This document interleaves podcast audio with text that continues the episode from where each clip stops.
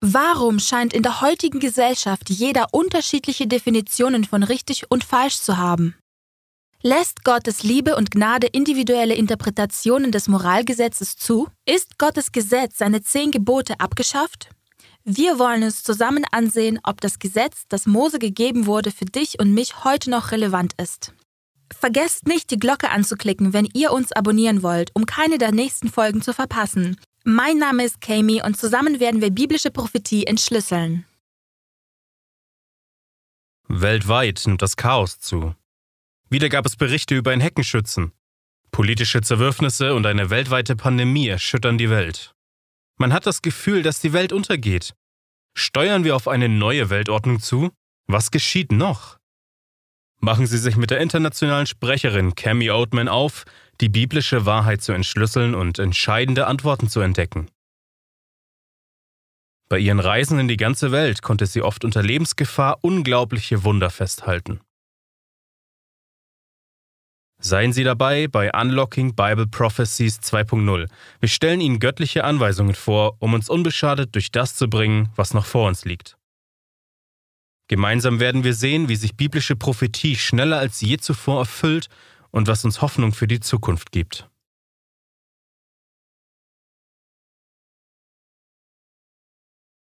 Hallo, ich bin Kami. Willkommen bei Unlocking Bible Prophecies der spannenden Entdeckungsreise durch einige der wichtigsten Prophezeiungen der Bibel.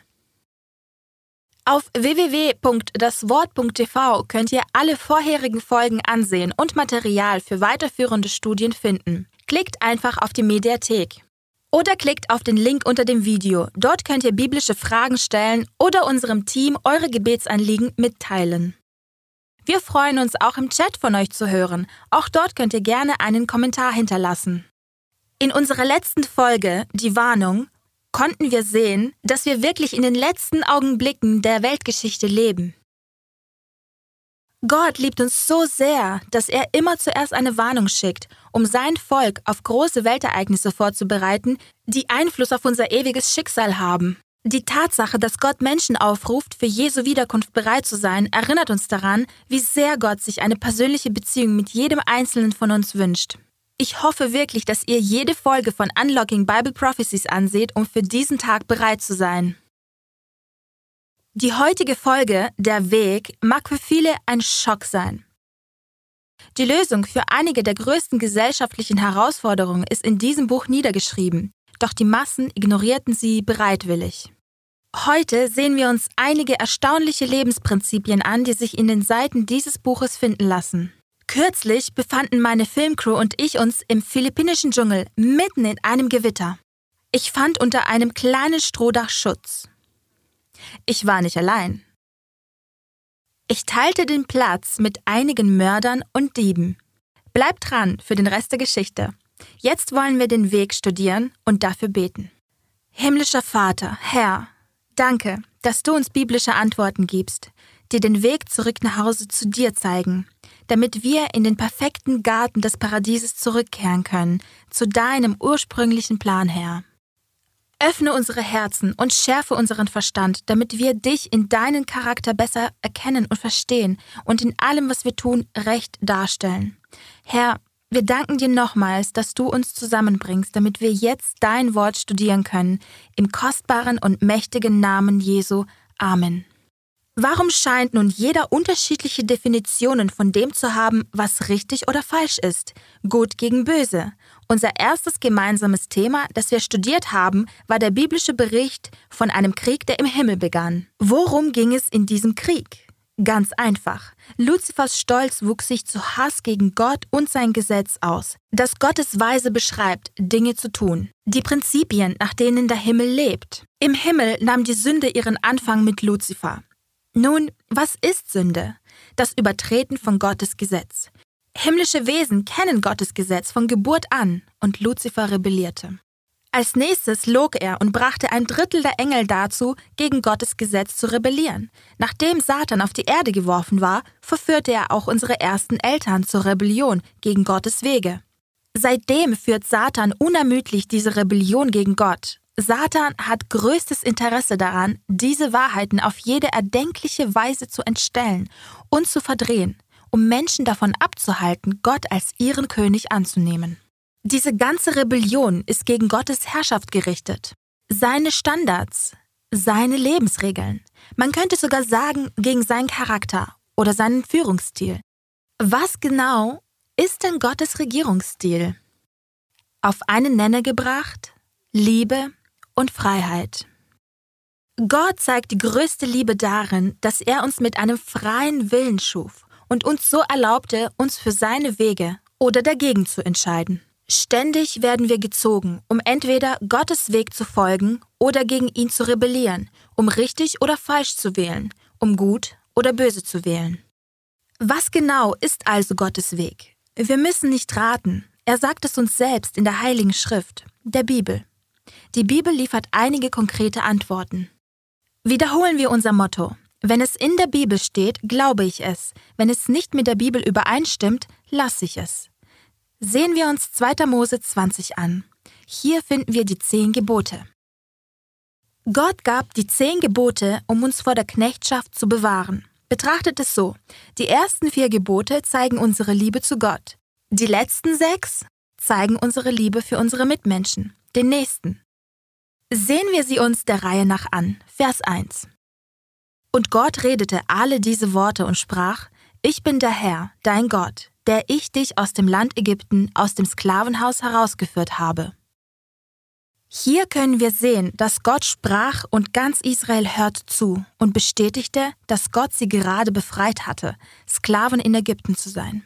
Was Gott ihnen weiter sagt, zeigt ihnen, wie sie von jeglicher Knechtschaft frei bleiben können und was Freiheit wirklich ist. Denken wir daran, dass hinter den Kulissen der unsichtbare Kampf zwischen Gott und Satan weitergeht. Der Teufel muss beobachtet haben, wie Gott zu den Israeliten sprach, und ich glaube, dass er sich bei Gottes Donnerstimme gekrümmt hat, die Gottes himmlische Prinzipien mit den Menschen noch einmal durchgegangen ist. Denn genau diese zehn Regeln hasst Satan. Genau das, wogegen er schon im Himmel rebellierte. Wenn die Menschheit überdies noch diese Gesetze befolgt, würde das Satans Arbeit viel schwieriger machen. In Vers 3 steht das erste Gebot. Du sollst keine anderen Götter haben neben mir. Wenn ich dieses Gebot betrachte, komme ich ins Grübeln. Wenn ich Gott, der König des Universums wäre und gerade einen wunderbaren Planeten geschaffen habe und meine wunderschöne Schöpfung so sehr liebe, dass ich buchstäblich alles für sie tue und selbst vor den ultimativen eigenen Einsatz nicht zurückschrecke, dann möchte ich schon, dass meine Geschöpfe mich als ihren Gott anerkennen und mich aus freien Stücken lieben, ja, dass sie mir trauen und Freude haben an einer persönlichen Beziehung mit mir. Und weil ich meine Menschenkinder beschützen möchte, wäre es auch mein Wunsch, dass sie nicht durch falsche Götter in die Irre geführt werden, die, wie ich weiß, keine Macht haben. Andererseits, wenn ich Satan wäre, würde ich mir wünschen, dass die Menschen sich mit allem anderen außer Gott beschäftigten, ja davon besessen sind. Das müssten nicht einmal Götter anderer Religionen sein. Alles, was an Gottes Stelle steht, wäre recht, sei es Reichtum, Ruhm, Karriere oder sogar Fernsehshows, die Gedanken und Zeit der Menschen beherrschen. Einfach alles, was sie ablenkt. Hm, Freunde, das erste Gebot zeigt Gottes Flehen, ihn ebenfalls zu lieben, ohne irgendein Hindernis, das zu einem Fallstrick für unsere persönliche Beziehung zu ihm wird. Er wünscht sich, dass wir ihn schätzen und nicht die Dinge dieser Welt. Wir sollen nichts an Gottes Stelle setzen. Er soll unsere Nummer eins sein. Ab Vers 4 steht das zweite Gebot. Du sollst dir kein Bildnis noch irgendein Gleichnis machen, weder von dem, was oben im Himmel, noch von dem, was unten auf Erden, noch von dem, was im Wasser unter der Erde ist. Bete sie nicht an und diene ihnen nicht, denn ich, der Herr, dein Gott, bin ein eifernder Gott, der die Missetat der Väter heimsucht, bis ins dritte und vierte Glied an den Kindern derer, die mich hassen. Aber Barmherzigkeit erweist an vielen Tausenden, die mich lieben und meine Gebote halten. Ich sehe ein, warum Gott es als Sünde bezeichnet, etwas zu verehren, was Menschen aus irgendeinem Material angefertigt haben. Das macht Gott in der Vorstellung der Menschen klein. Wenn man sich vor einem Bild einer Figur aus Stein oder Wachs niederbeugt, dann sind die Gedanken nicht bei Gott im Himmel, sondern man wird zum Geschöpf oder dem Geschaffenen hingezogen und nicht zum Schöpfer. Wenn die Vorstellung von Gott in einer Gesellschaft einen Niedergang erlebt, geschieht das auch mit den Menschen. Bei meinen Reisen rund um die Welt habe ich eine Vielzahl von Menschen gesehen, die verschiedene Bildnisse und Götzen angebetet haben. Viele dieser Götzen sind angeschlagen, halb verwittert, abgenutzt. Sie sind keine Lebensquelle. Viele dieser Götter gleichen schrecklichen Monsterfratzen und haben entstellte und verunstaltete Körper. Es sind immer selbstsüchtige Götter. Ist es nicht interessant, dass der lebendige Gott selbstlos ist, Reinheit und Schönheit schätzt? Zeigt sich das nicht auf unserem Planeten? Von herrlichen Blumen bis hin zu atemberaubenden Landschaften, von tropischen Vögeln bis hin zu farbenprächtigen Sonnenuntergängen. Ist es nicht spannend, dass menschengemachte Götter dieser Welt oft hässlich und fratzenhaft sind? Wenn ich Gottes größter Rivale wäre, dann würde ich das so machen. Gott sagt, dass er ein eifernder Gott ist, was bedeutet, dass er dich so sehr liebt, dass er bereit ist, alles für dich zu tun, um dich zu retten. Gott sagt, bitte mach keine Nachbildungen und Fälschungen. Wenn ich mich dir anbiete, ist das das einzig wahre, die ganze Macht des Universums. Gott ist der lebendige Gott. Während all diese Fälschungen verfallen, sterben und ihren Gräbern beerdigt werden, ohne die Macht, sich oder andere zum Leben zu erwecken. Wir zeigen unsere Zugehörigkeit durch Anbetung, also wird der Feind Gottes zweifellos daran drehen, wen oder wie wir anbeten. Gott sagt, versucht nicht durch Bildnisse zu mir zu kommen, denn das könnt ihr nicht. Ich habe einen direkten Weg zwischen euch und mir. Kommt direkt zu mir. Satan bemüht sich ständig, die Aufmerksamkeit auf Menschen anstatt auf Gott zu lenken. Er lässt Menschen auf Bischöfe, Pastoren, Theologieprofessoren blicken, die sie leiten sollen, statt dass sie selbst in der Schrift nachforschen, was ihre Pflicht ist. Kontrolliert Satan den Verstand menschlicher Führer, kann er die Massen nach Belieben beeinflussen. Die Prophetie zeigt wiederholt, dass genau das geschieht. Gott ermahnt in diesem Gebot auch Eltern und erklärt, wenn du dich als Elternteil im Leben entscheidest, das Falsche zu tun oder etwas aus der Welt zu deinem Gott machst, sieht das dein Kind und wird dadurch beeinflusst. Gott warnt, dass deine Kinder wahrscheinlich deinem Vorbild folgen werden. Also sei vorsichtig, wer dein Gott ist. Er warnt davor, die Zeit mit ihm im Leben zu verringern, denn dann werden auch die Kinder zum gleichen Verhalten neigen. Also musst du bedenken, dass du beeinflusst, wie viele deine Urenkel von Gott wissen. Ich liebe, wie Gott dieses Gebot enden lässt. Er erweist Tausenden Barmherzigkeit, die ihn lieben und seine Gebote halten. Gehen wir zu Vers 7, dem dritten Gebot. Du sollst den Namen des Herrn deines Gottes nicht missbrauchen, denn der Herr wird den nicht ungestraft lassen, der seinen Namen missbraucht. Spielt es eine Rolle, was aus unserem Munde kommt und wie wir uns ausdrücken? Ja. Gott möchte, dass sein Name respektiert wird. Unser Schöpfer verdient als Zeichen unserer Treue zu ihm Respekt. Dieses Gebot verbietet nicht nur falsche Schwüre oder allgemein Fluchen, sondern auch den Namen Gottes leichtfertig oder gedankenlos zu verwenden. Jedes ungefallene Geschöpf im Universum weiß, dass Gott Respekt verdient. Nur wir, die wir gefallen sind, scheinen zu denken, dass Profanität und Fluchen okay sind. Halt einmal inne und überlege. Gott sagt, respektiere meinen Namen. Wenn ich eine Rebellion gegen Gott anführen würde, würde ich die Leute dazu bringen, ihn zu verfluchen, weil ich wüsste, wie sehr ihn das trifft. Denn Freunde, wenn wir Gott mit unseren Worten erheben, gefällt ihm das. Und ich weiß, dass ich das tun will. 2. Mose 20 ab Vers 8 enthält das vierte Gebot. Gedenke des Sabbattages, dass du ihn heiligst. Sechs Tage sollst du arbeiten und alle deine Werke tun, aber am siebten Tag ist der Sabbat des Herrn, deines Gottes, da sollst du keine Arbeit tun, auch nicht dein Sohn, deine Tochter, dein Knecht, deine Magd, dein Vieh, auch nicht dein Fremdling, der in deiner Stadt lebt. Denn in sechs Tagen hat der Herr Himmel und Erde gemacht und das Meer und alles, was darinnen ist, und ruhte am siebten Tag. Darum segnete der Herr den Sabbattag und heiligte ihn. Ich liebe dieses Gebot. weil es so wunderschön ist und auf persönliche Bedürfnisse eingeht. Unser Schöpfer liebt uns so sehr, er wusste, dass wir diese wöchentliche Runderneuerung genießen und brauchen würden. Diese 24 Stunden sind eine Zeit der Anbetung mit ihm, um Segnungen zu feiern und Dank zu sagen. Es ist eine Gelegenheit, die Familienbande zu festigen, während Gott im Mittelpunkt des Ganzen steht. Nun, wenn ich Gottes Herrschaft sabotieren wollte, würde ich mit Sicherheit am meisten an diesem Gebot herumfeilen, denn es bedeutet so viel. Gott wünscht sich eine persönliche Beziehung mit den Menschen und Zeit mit ihnen dann würde ich doch alles in meiner Macht Stehende tun, um sicherzustellen, dass Generationen das eine Gebot vergessen, von dem Gott sagte, Gedenke.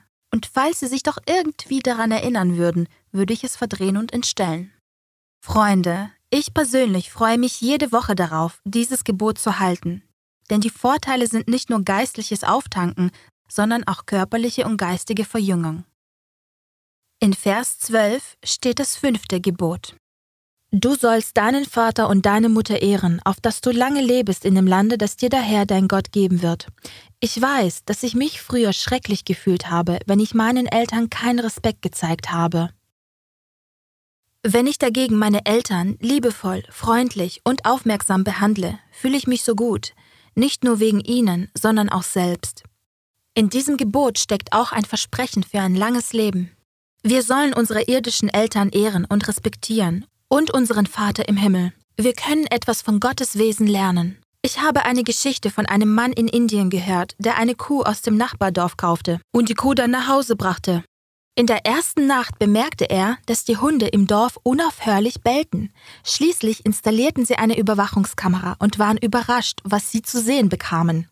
Sie spürten die ehemaligen Besitzer der Kuh auf, weil der Leopard auf den Aufnahmen sie neugierig gemacht hatte. So erfuhren sie, dass die Mutter des Leoparden gestorben war, als das Junge erst 20 Tage alt war. Also kamen diese Leute auf die Idee, dass sich vielleicht ihre Kuh um das Junge kümmern könnte. Und so geschah es dann. Als das Junge groß war, brachten sie es in den Dschungel zurück. Aber die Leopardin vergaß ihre Retterin nicht, die sie genährt hatte. Egal wo die Kuh jetzt ist, die Leopardin kommt ihre Mutter jede Nacht besuchen. Was für ein Vorbild, diejenige zu ehren, die sie aufgezogen hat. Eltern sollen die Güte Gottes repräsentieren, ihre Kinder in den Stürmen des Lebens beschützen und ihnen Fels und Hilfe sein. Ich weiß, dass einige von euch von euren irdischen Eltern tief verletzt und missbraucht wurden. Nun, wie ehrt ihr sie? Es ist wichtig daran zu denken, dass unser himmlischer Vater uns vergibt, und er kann uns im Gegenzug helfen, ihnen zu vergeben. Wir können die Vergebung, die wir empfangen, weitergeben. Außerdem begünstigt das auch die Heilung unseres Herzens.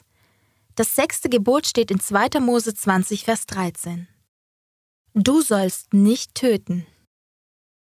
Wenn unsere Welt diese scheinbar so offensichtliche Regel befolgen würde, müssten wir uns keine Sorgen machen, irgendwohin zu reisen, egal ob bei Tag oder bei Nacht. Ich könnte ohne Sorgen meine Joggingrunde drehen, egal in welcher Gegend, welcher Stadt oder welchem Land. Stattdessen habe ich auf meinen Reisen, um Dokumentarfilme über Wunder zu drehen, oft Militäreskorten oder Leibwächter dabei. Vor kurzem geriet meine Filmcrew und ich im Dschungel auf den Philippinen mitten in einen Gewittersturm. Ich fand Schutz unter einem kleinen Strohdach. Ich befand mich nicht allein dort. Direkt neben mir waren zwei Kameramänner, eine Mehrgenerationenfamilie von circa 20, Hühner, Katzen, Hunde, Ziegen und ja, sogar eine Schweinefamilie. Als wir uns zusammenkauerten, erzählte Jasleen uns ihre Geschichte. Sie sprach von dem Tag, an dem sie mit ihrer Familie frühstückte. Als der friedliche Morgen plötzlich von Gewehrsalven zerrissen wurde, ihr Mann Antonio griff nach seinem Sturmgewehr. Ihm war Krieg nicht fremd. Als Guerillakämpfer hatte er und seine Frau schon einige schwere Kämpfe erlebt. Der anhaltende Kugelhagel konnte jetzt nur eines bedeuten. Die Regierungstruppen hatten einen Hinterhalt gelegt und es schien keinen drinnen zu geben.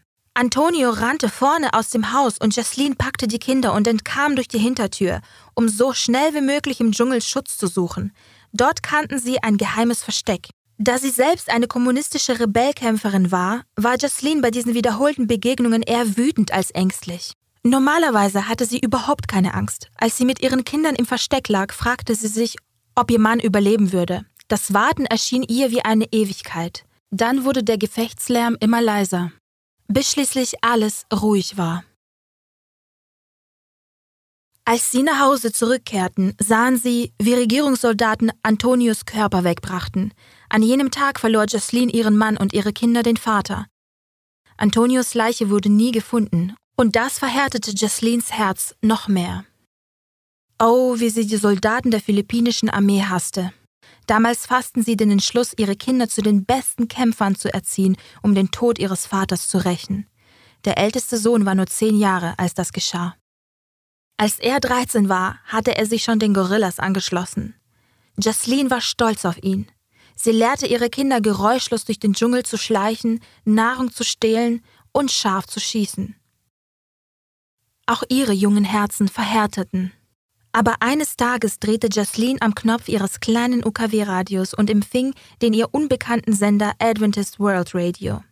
Ein Mann fing an, über einen Mann namens Jesus zu sprechen. Dieser Jesus war freundlich.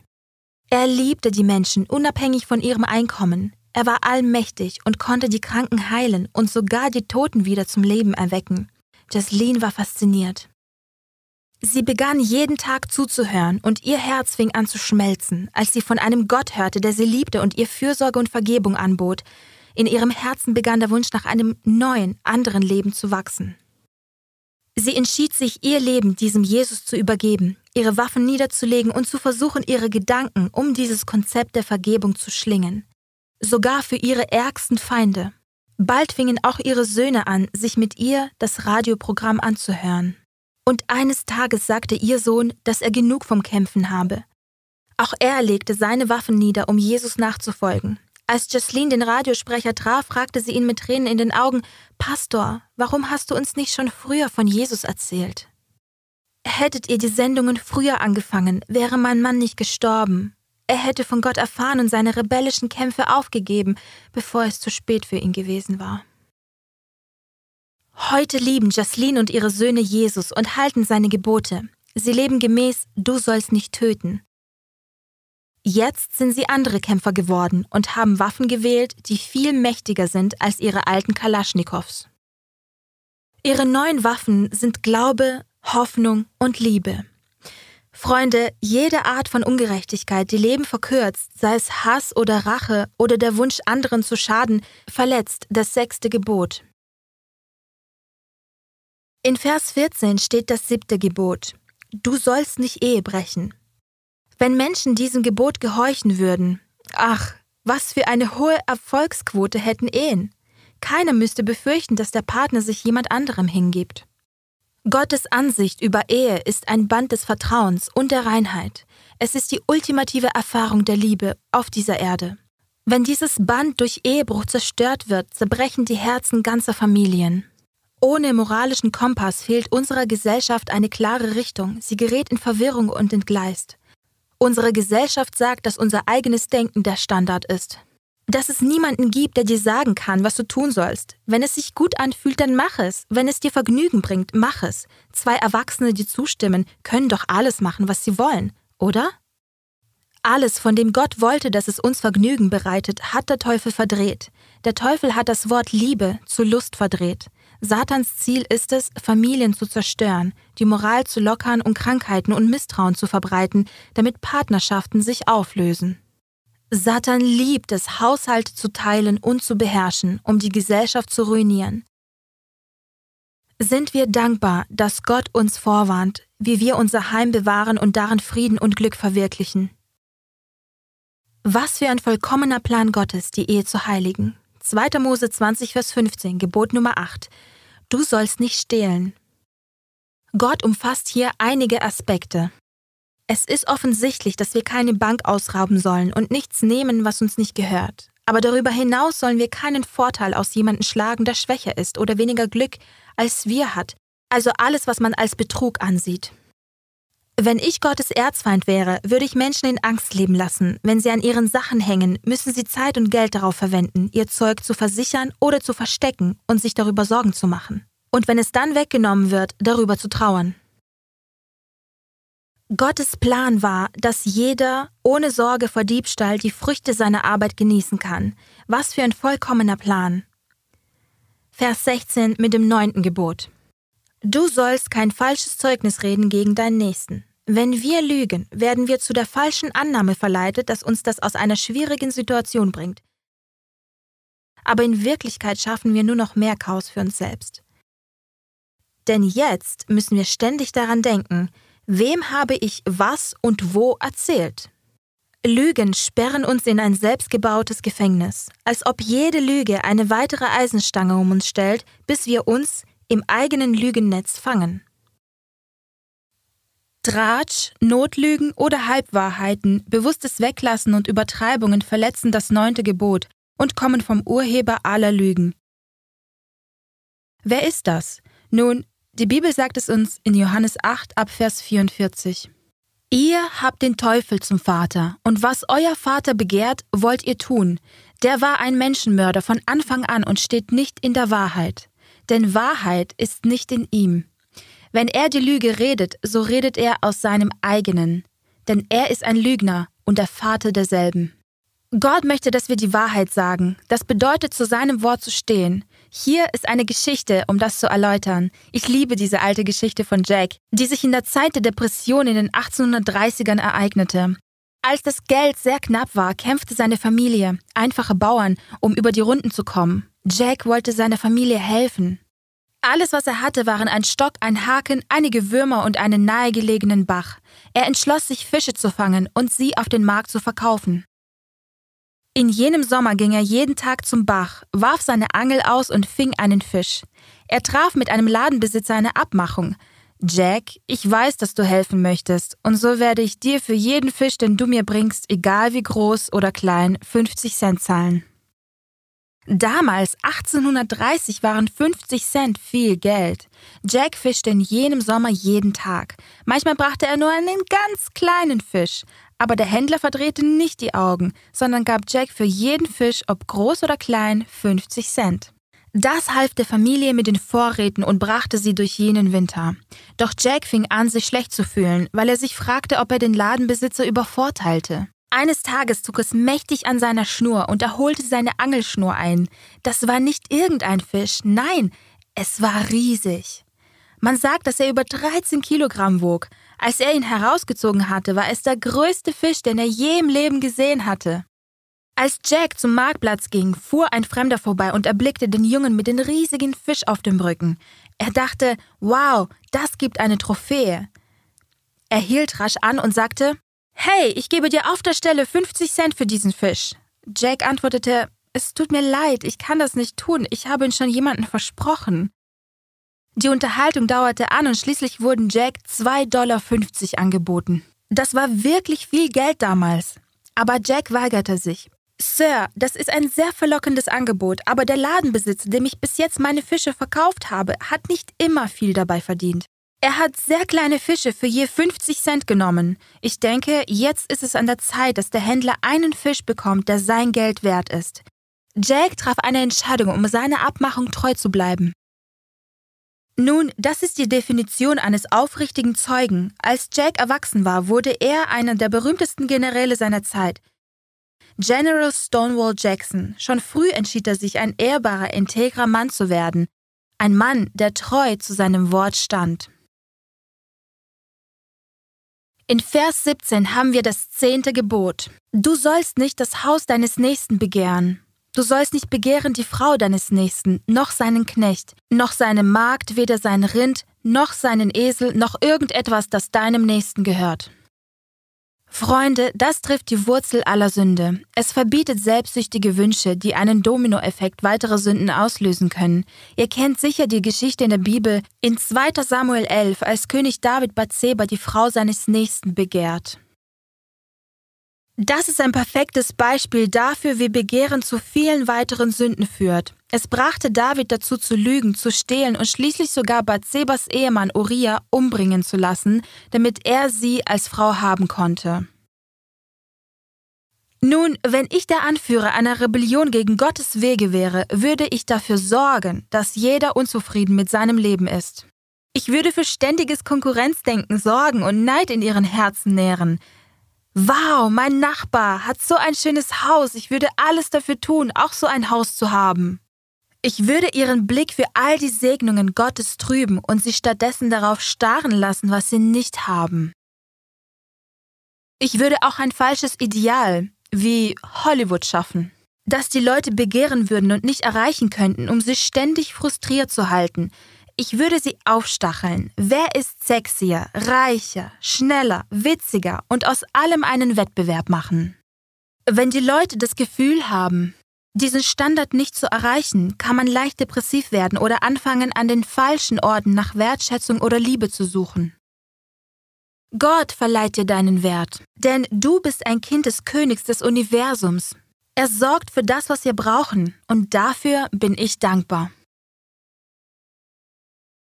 Gottes Gesetz ist wie ein Kraftfeld oder ein Schutzwall, die uns davor bewahren, auf eine der vielen Landminen der Sünde zu treten. Allein ohne heiligen Schutz sind wir schwach gegen die Mächte des Bösen. Wir müssen uns mit Gottes Standards umgeben, wenn wir auf unserem Lebenspfad wandern.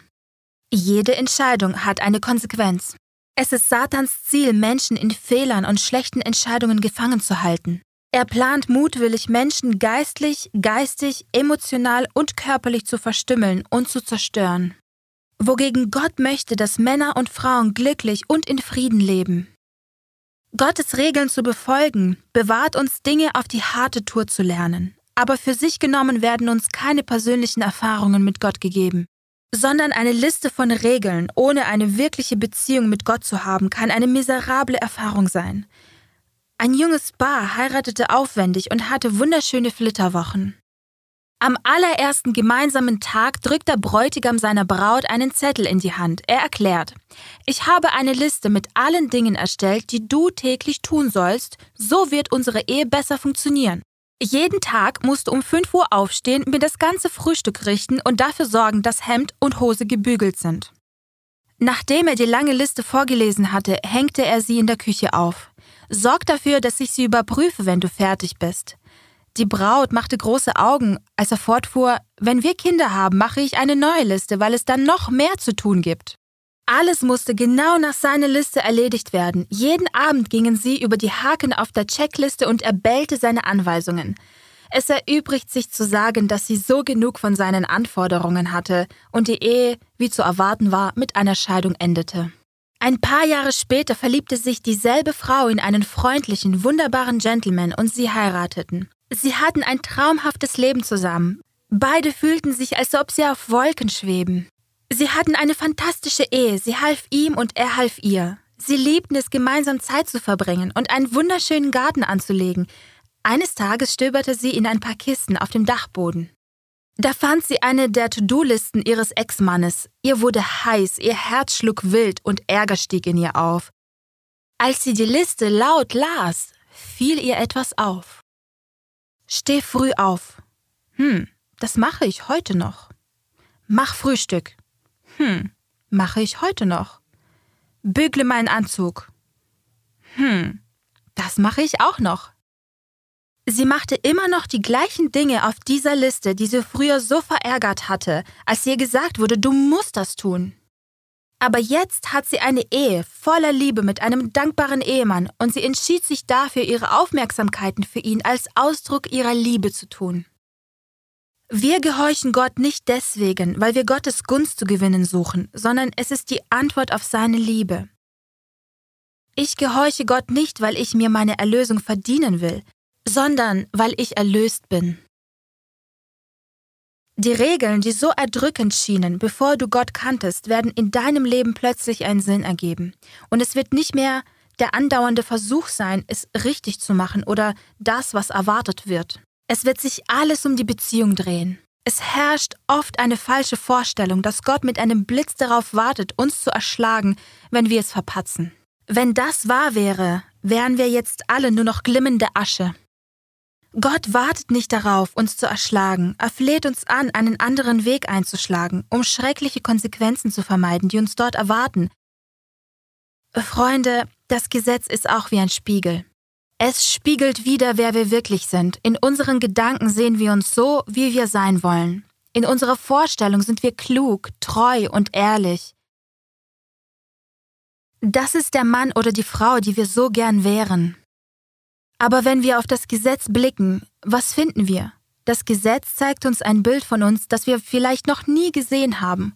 Wir sind fehlerbehaftet und sehen uns, wie wir wirklich sind. Wenn wir dann Jesus annehmen, legt er sein Gewand der Gerechtigkeit um uns, so dass Gott, wenn er uns wieder ansieht, die Vollkommenheit Jesu sieht. Dann werden wir angenommen und errettet für sein Reich. Wenn wir jetzt diese zehn Regeln frisch in unserem Gedächtnis haben, wollen wir uns gängige Fragen und Bedenken gegen die zehn Gebote ansehen. Wie immer wollen wir der Bibel erlauben, uns darauf zu antworten. Können Gottes zehn Gebote verändert werden? Lukas 16, Vers 17. Es ist aber leichter, dass Himmel und Erde vergehen, als dass ein Tüpfelchen vom Gesetz fällt.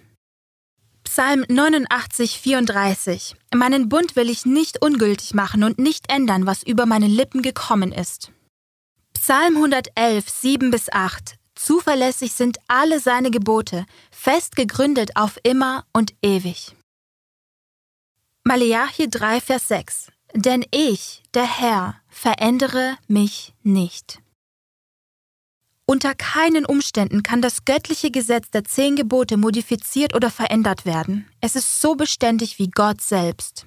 Dreimal machten die irdischen Könige Herodes, Ahasverus und Darius Gesetze, die sie später verändern wollten, es aber nicht konnten. Wenn schon die Gesetze schwacher und wankelmütiger Könige unveränderlich waren, wie könnte jemand meinen, dass das ewige Gesetz, das Gott mit seinem eigenen Finger in Stein schrieb, veränderbar wäre? Man kann Gottes Gesetz ebenso wenig ändern wie Gott selbst. Was ist denn laut Bibel Sünde? 1. Johannes 3, Vers 4. Sündigen heißt Gottes Gebote missachten. Römer 3,20 Denn durch das Gesetz kommt Erkenntnis der Sünde. Der Teufel hasst das Gesetz, denn es macht uns bewusst, dass wir einen Erlöser von der Sünde brauchen. Hielt Jesus denn das Gesetz? Johannes 15, Vers 10. So wie ich meines Vaters Gebote gehalten habe. Das ist ziemlich eindeutig. 1. Petrus 2, Vers 21. Denn dazu seid ihr berufen, weil auch Christus für uns gelitten und uns ein Vorbild hinterlassen hat, damit ihr seinen Fußstapfen nachfolgt. Ja, Jesus hielt die zehn Gebote als Vorbild für dich und mich. Wie viele Menschen haben denn gesündigt? Römer 3, Vers 23. Denn alle haben gesündigt und erlangen nicht die Herrlichkeit Gottes. Was ist die Strafe für ein Leben in Sünde? Römer 6, 23. Denn der Sünde Sold ist der Tod. Wenn Gottes Gesetz veränderbar wäre, hätte Jesus nicht am Kreuz sterben müssen. Gerade weil Jesus mit seinem Tod die Strafe für die Sünde bezahlte, ist das der Beweis dafür, dass das Gesetz unveränderlich ist. Einige sagen, die zehn Gebote sind doch Altes Testament und auf uns neutestamentliche Christen nicht anwendbar. Was sagt Jesus dazu? Matthäus 19, Vers 17. Willst du aber zum Leben eingehen, so halte die Gebote. In Johannes 14, Vers 15 sagt Jesus, Liebt ihr mich, so haltet meine Gebote. Freunde, auch das Gegenteil wäre wahr. Liebt ihr mich nicht, so haltet meine Gebote nicht. Offenbarung 22, Vers 14. Selig sind, die seine Gebote halten. Offenbarung 14, Vers 12. Hier ist die Geduld der Heiligen, hier sind, die da halten die Gebote Gottes und den Glauben an Jesu haben. Freunde, das Neue Testament lehrt ganz eindeutig, dass Gottes Volk alle seine Gebote halten wird. Wir wissen, dass die Welt heute im Chaos versinkt, weil so viele meinen, dass man heute Gottes Gesetz nicht mehr gehorchen muss. Die Bibel spricht einen Tag an. Es ist Zeit für den Herrn zu handeln. Sie haben dein Gesetz aufgehoben. Das steht in Psalm 119, 126. Du fragst dich vielleicht, ja, aber wie ist es möglich, die Gebote zu halten? Philippa 4, 13. Ich vermag alles durch den, der mich stark macht, Christus. Hebräer 8, Vers 10. Ich will ihnen meine Gesetze in den Sinn geben und sie in ihre Herzen schreiben. Das ganze Wesen eines Menschen wird verändert. So wird er Freude an Gottes Willen haben. Kann ich denn ein wahrer Christ sein, ohne seine Gebote zu halten? 1. Johannes 2, Vers 3 und 4. Und daran merken wir, dass wir ihn erkannt haben, wenn wir seine Gebote halten. Wer sagt, ich habe ihn erkannt und hält seine Gebote nicht, der ist ein Lügner, und in dem ist die Wahrheit nicht. Werden Menschen durch das Gesetz gerettet? Epheser 2, Vers 8 bis 9. Denn aus Gnade seid ihr gerettet durch Glauben. Und das nicht aus euch. Gottes Gabe ist es, nicht aus Werken, damit sich nicht jemand rühme. Niemand wird dadurch gerettet, dass er Gottes Gesetz hält. Alle werden durch die wunderwirkende Gnade Gottes gerettet. Aber die erlöst oder durch Jesu Gnade verwandelt sind, die werden seinem Gesetz gehorsam sein wollen, aus Liebe zu ihm und Dankbarkeit. Hat euch die Botschaft von heute gezeigt, dass Gott ein heiliges Gesetz hat? Nun, werde ich es verpatzen? Ja. Aber werde ich absichtlich die Gebote brechen wollen? Nein. Wenn ich wirklich versage, bitte ich aufrichtig um Vergebung für meine Sünde. Muss ich mich dann fragen, ob mir vergeben ist? Nein. Jesus sagt, wenn man um die Vergebung für seine Sünden bittet, ist er treu und gerecht und vergibt uns unsere Sünden und reinigt uns von aller Ungerechtigkeit. Amen. Freund, wenn du dein Sündenregister schon länger nicht mehr gereinigt hast, mach es heute. Jesus bietet das jedem an, egal was du getan hast. Lass den Teufel nicht in dein Ohr flüstern, dass du nicht gut genug bist und dich sowieso nicht für den Himmel qualifizierst. Es gibt keine Sünde, die so groß ist, dass Jesus sie nicht vergeben kann. Lass keinen weiteren Tag vergehen, ohne die Gewissheit zu erlangen, dass deine Sünde weiß wie Schnee wird. Wenn du jetzt noch im Programm den Wunsch hast zu sagen, Herr, ich möchte durch die Kraft deines Heiligen Geistes deinem Gesetz gehorsam sein, dann lass uns zusammen darum beten. Und vielleicht möchtest du uns durch einen Klick auf den Link auch darüber informieren. Freunde, lasst uns gemeinsam beten. Himmlischer Vater, heute haben wir erfahren, was dein Weg für unser Leben ist. Und wenn wir deinem Gesetz folgen, können wir Leben in Fülle haben, schon jetzt und in Ewigkeit. Danke, dass du diese schützende Hecke um uns aufstellen willst. Bitte gib jedem, der deine Botschaft gehört hat und jetzt Entscheidungen trifft, die Kraft, auf deinem Weg zu gehen. Im kostbaren und mächtigen Namen Jesu. Amen. Freunde, vergesst nicht, dass ihr eure Fragen online schicken könnt. Klickt einfach auf den Link. Danke fürs Zuschauen. Gott segne euch und vergesst nicht, bei der nächsten Folge dabei zu sein.